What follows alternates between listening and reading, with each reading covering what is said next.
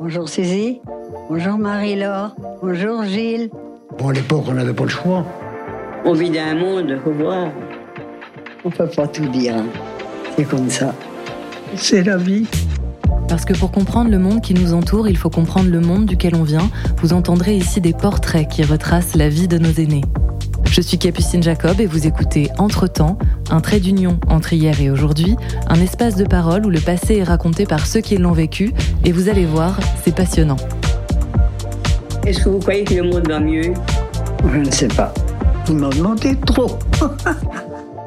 Le portrait que je vous propose aujourd'hui est celui de François, un homme attachant qui occupe une place particulière dans mon cœur puisqu'il s'agit de ma toute première interview pour le podcast. Je me rappelle encore de lui qui m'attendait dans son salon, concentré et serein, et si malheureusement François n'est plus avec nous aujourd'hui, je garde aussi le souvenir d'un marin aux yeux clairs dont la vie fut pleine de rebondissements. Ici, on parle de la vie, de la guerre et d'amour, le tout bercé par la mer qui l'aimait tant. Alors si le cœur vous en dit à vous aussi, larguez les amarres et préparez-vous à embarquer avec François pour un voyage en bateau des plus mémorables. Bonne écoute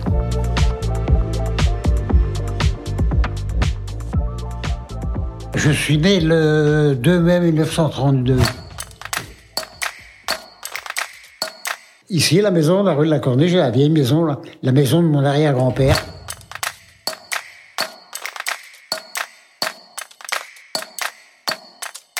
Et la fortune de Cesson à l'époque, c'était les coqs. Il fallait des ânes. Parce qu'un cheval dans la grève, il avait des rhumatismes, il était handicapé par les genoux. Et tandis que les ânes euh, qui avaient qui ventent, qui glacent, euh, qui avaient de la neige et tout sur le dos, ça bougeait pas. C'était la plus grande baie de coq ici. hein. Ma grand-mère expédiait à la, à La Rochelle, mes deux grand-mères à La Rochelle, Bordeaux.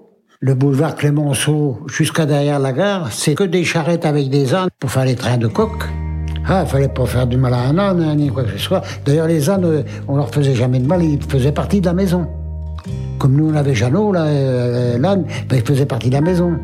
On mettait mes petits nièces, ils étaient plus jeunes que moi, et ben, allez, il y en avait deux ou trois sur son dos, et ben, euh, il y avait la grand-mère qui disait, Jeannot, attention, t'as les petits ton dos.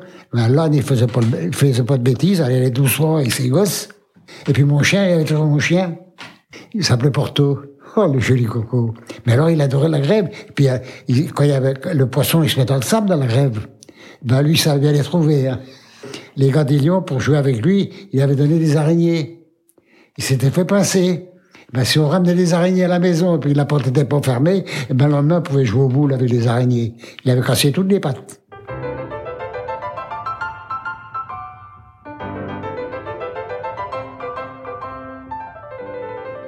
Et le chien était toujours avec l'âne. Ah oui, oui.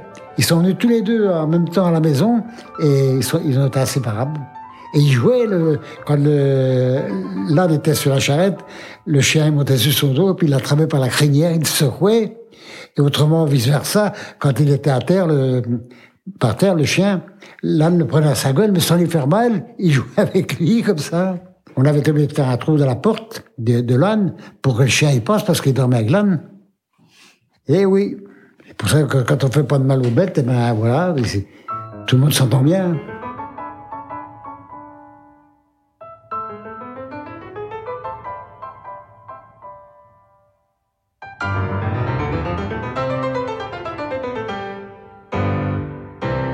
Le moment où j'aurais pu choisir un métier, ben on était occupé avec les Allemands.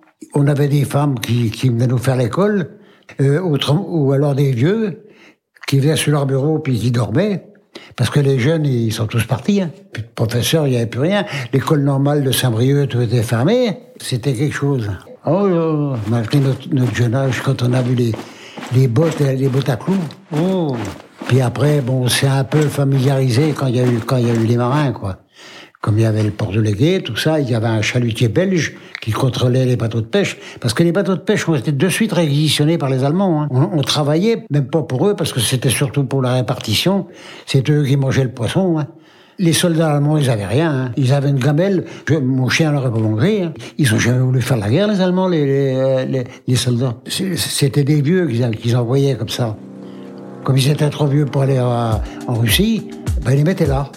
Mais c'est vrai, le, soldat allemand, il n'avait pas demandé à y aller. Hein.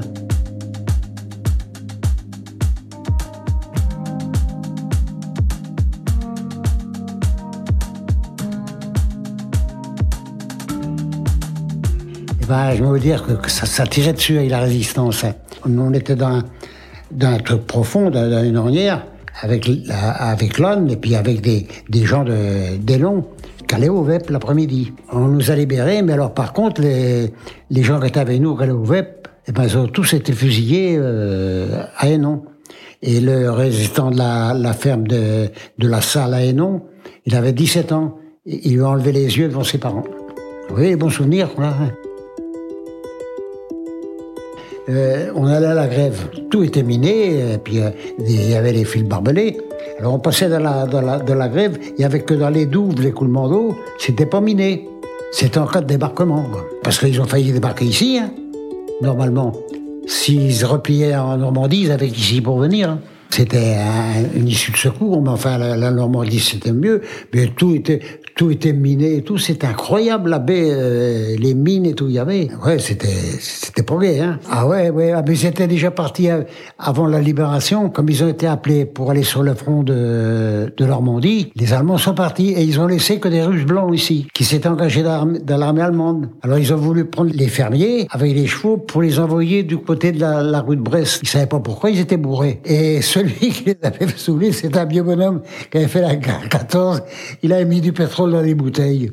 Mais arrivé sur, la, sur la route de, Brest, pour les boyaux, eh ben, ils les ont tous relâchés. Mais les, les Allemands qui étaient prêts à combattre, ils sont partis, quoi.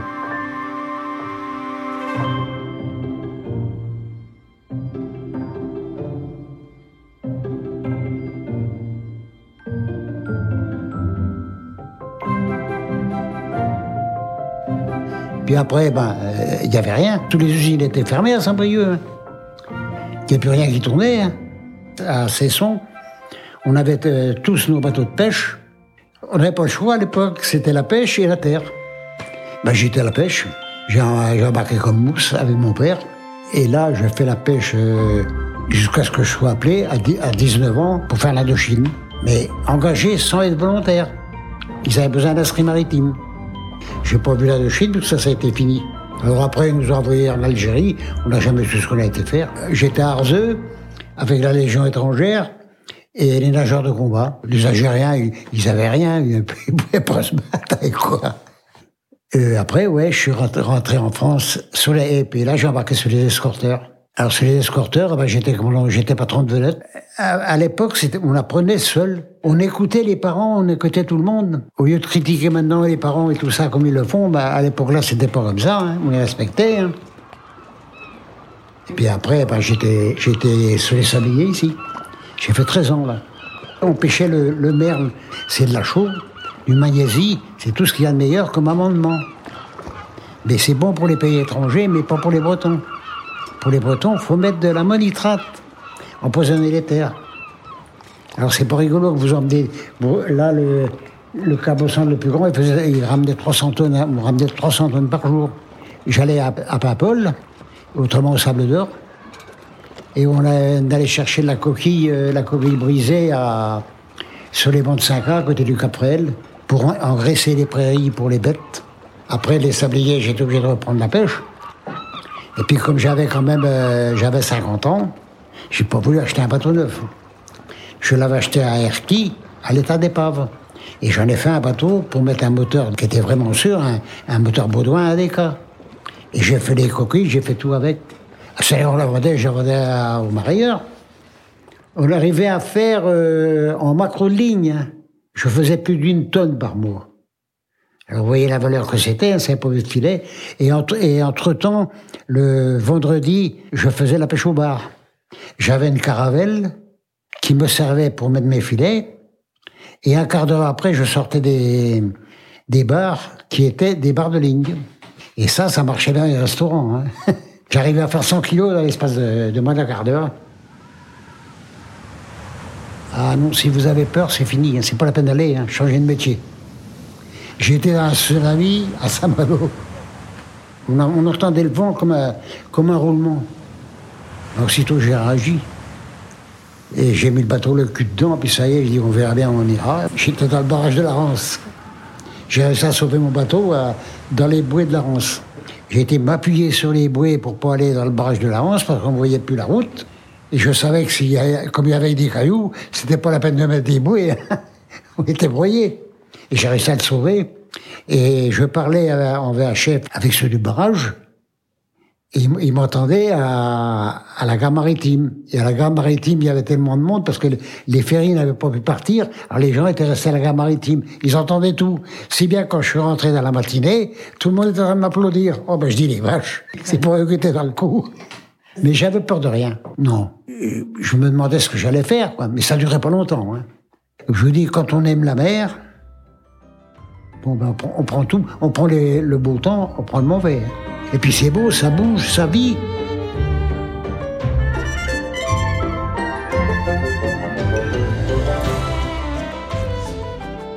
Raymond. Ah, elle a fait pour elle du légué. Je devais pas aller. Hein.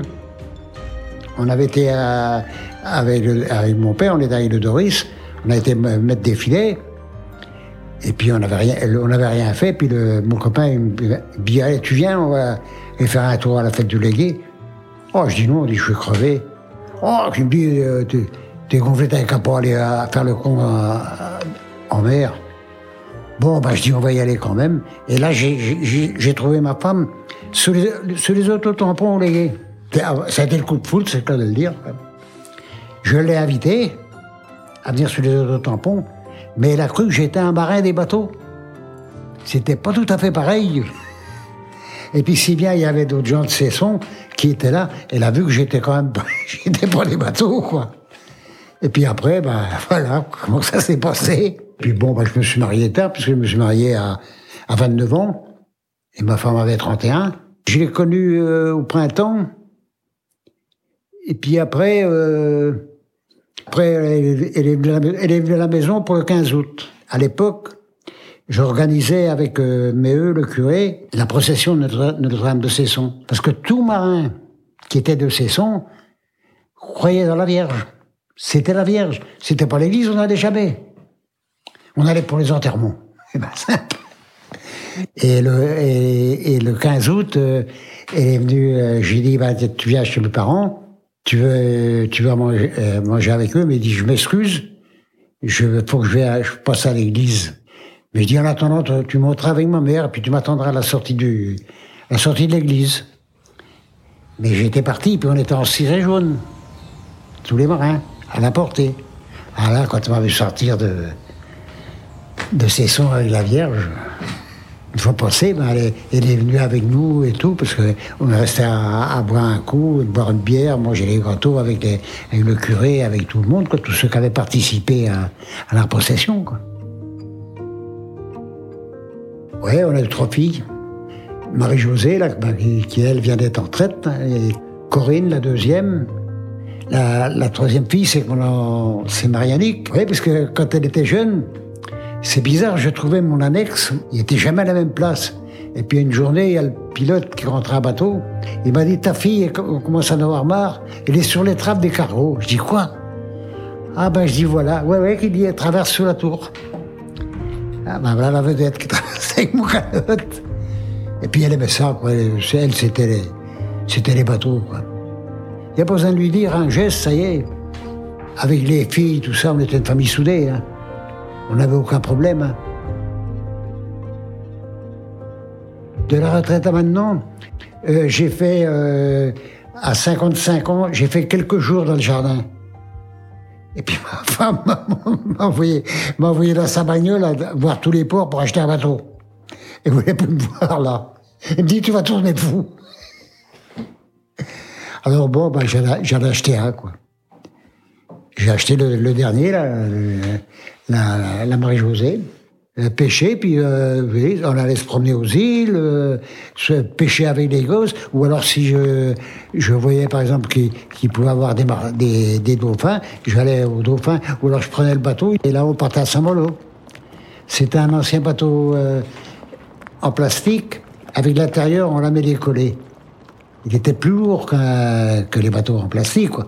Mais alors, oh, il adorait le mauvais temps, ce bateau-là. Là, il torchait. Là, il filait. Ah oui, la voile, c'est plus joli, quand même. Vous n'avez pas un bruit. Là, vous avez votre bateau qui, gîte, vous le sentez trembler de partout quand il fait mauvais.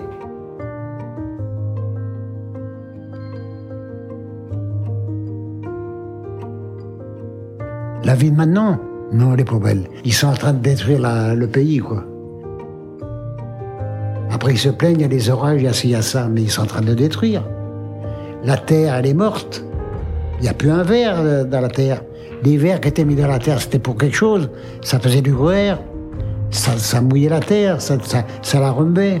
Non, on escanne tout, pourquoi faire Pour être suralimenté, pour en manger plus que l'autre. Mais avant, j'avais tous mes légumes, tous les patates et tout ça. tout en faisant la pêche, on avait quand même tous nos légumes. Je savais les légumes que je mangeais. Il n'y avait que du goémon qui allait dans le jardin. Hein. Il n'y avait pas d'autre chose. Hein. On n'appelait pas ça bio, mais on savait ce que c'était, quoi.